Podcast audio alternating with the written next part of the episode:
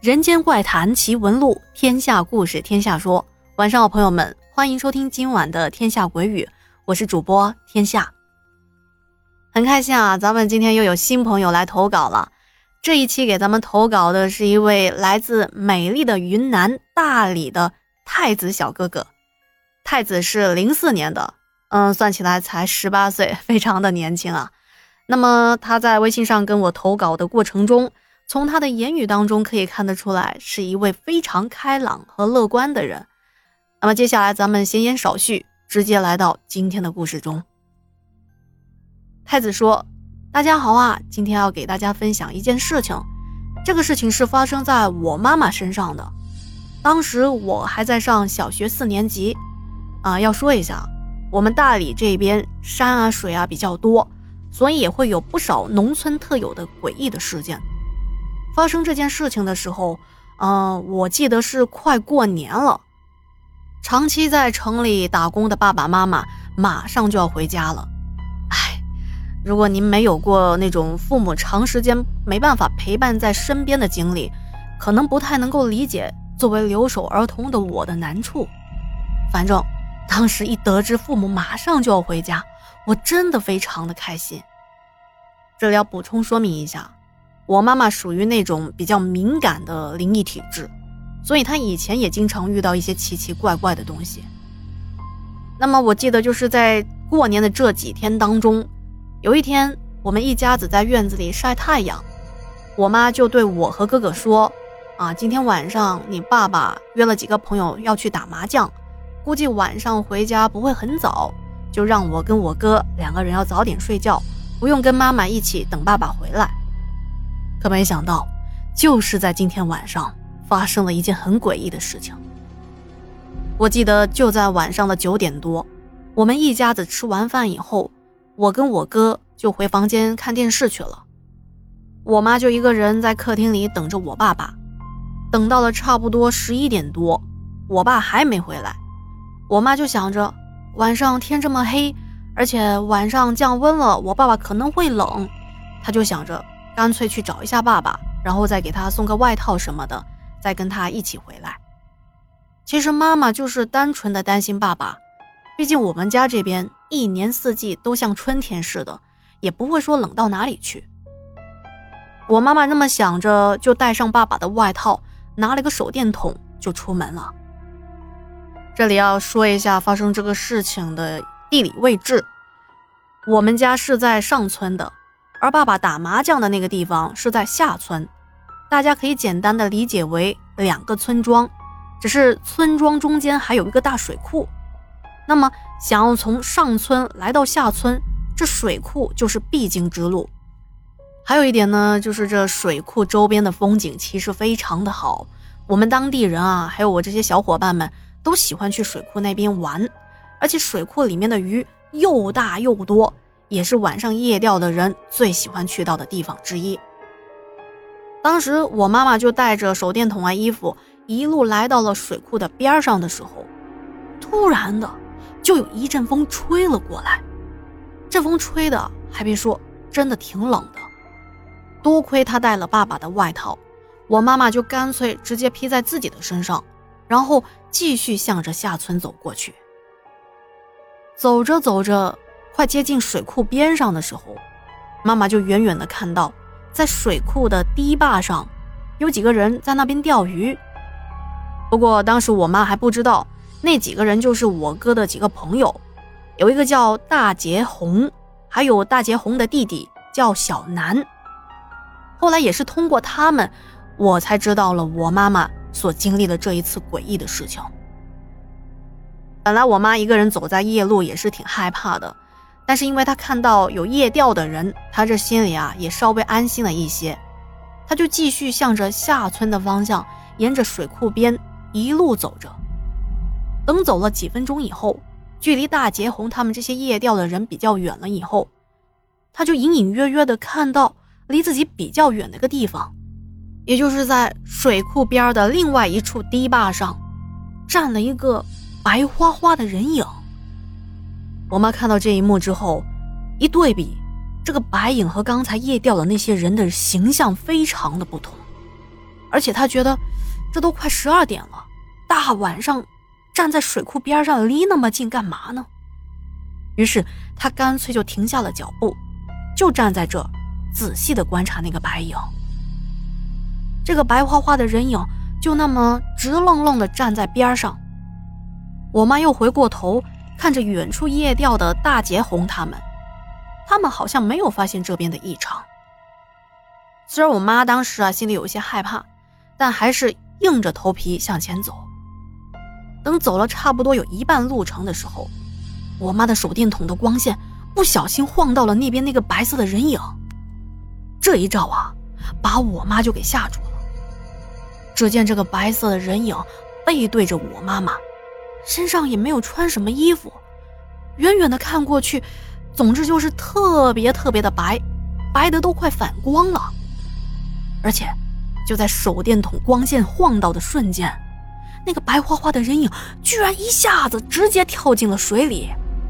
更重要的是，一点水花都没有溅起来，甚至连落水的声音都没有。这白色的人影跳入水里之后。它是漂浮在水面上的，而且还向着我妈妈的位置游了过来。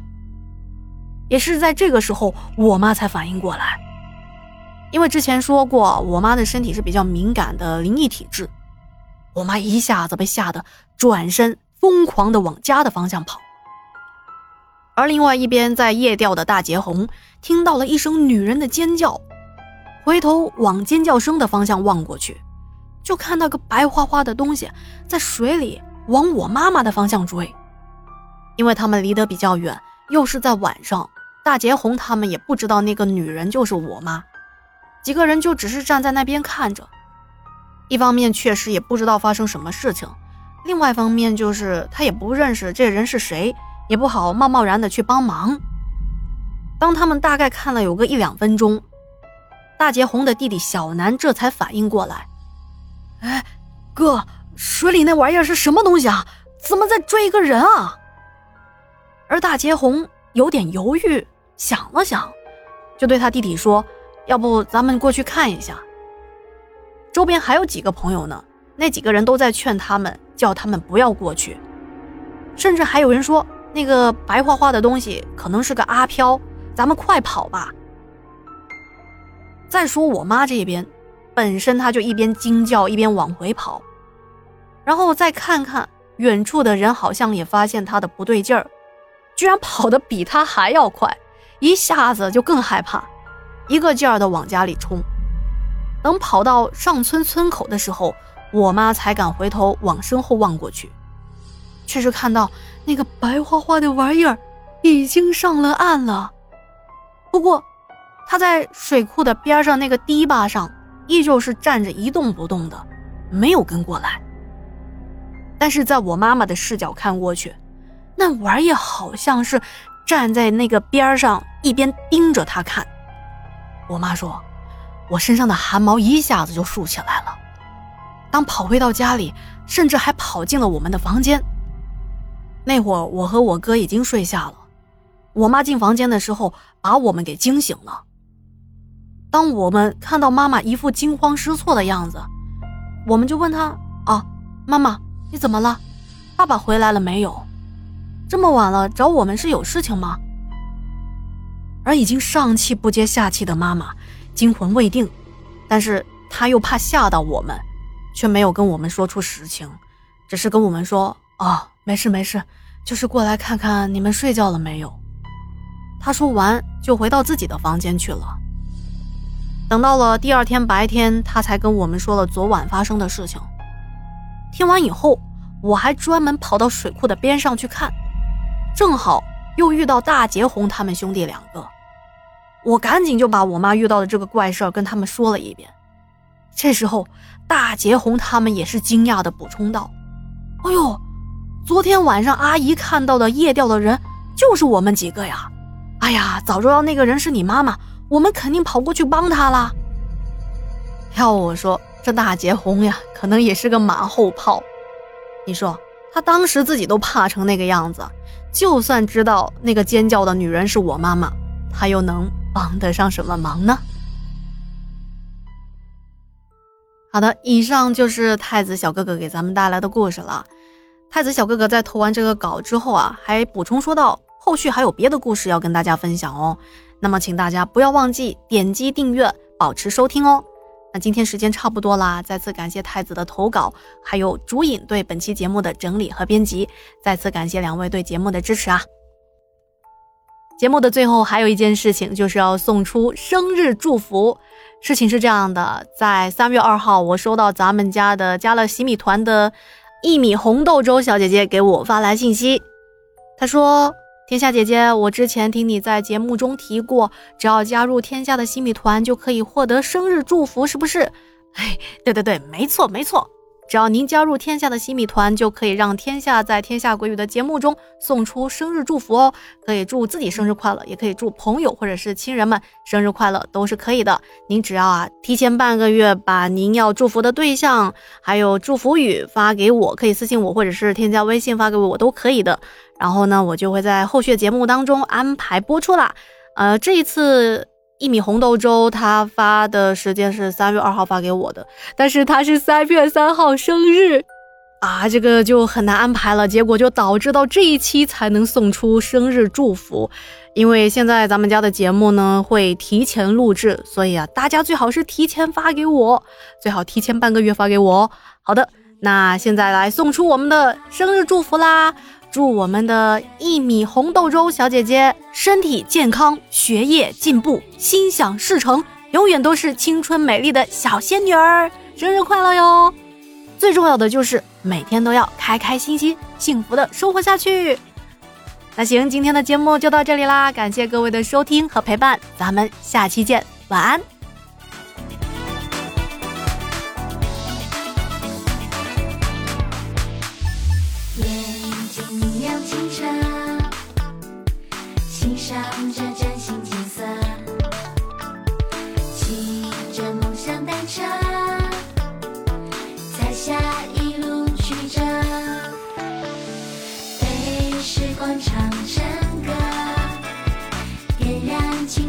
火热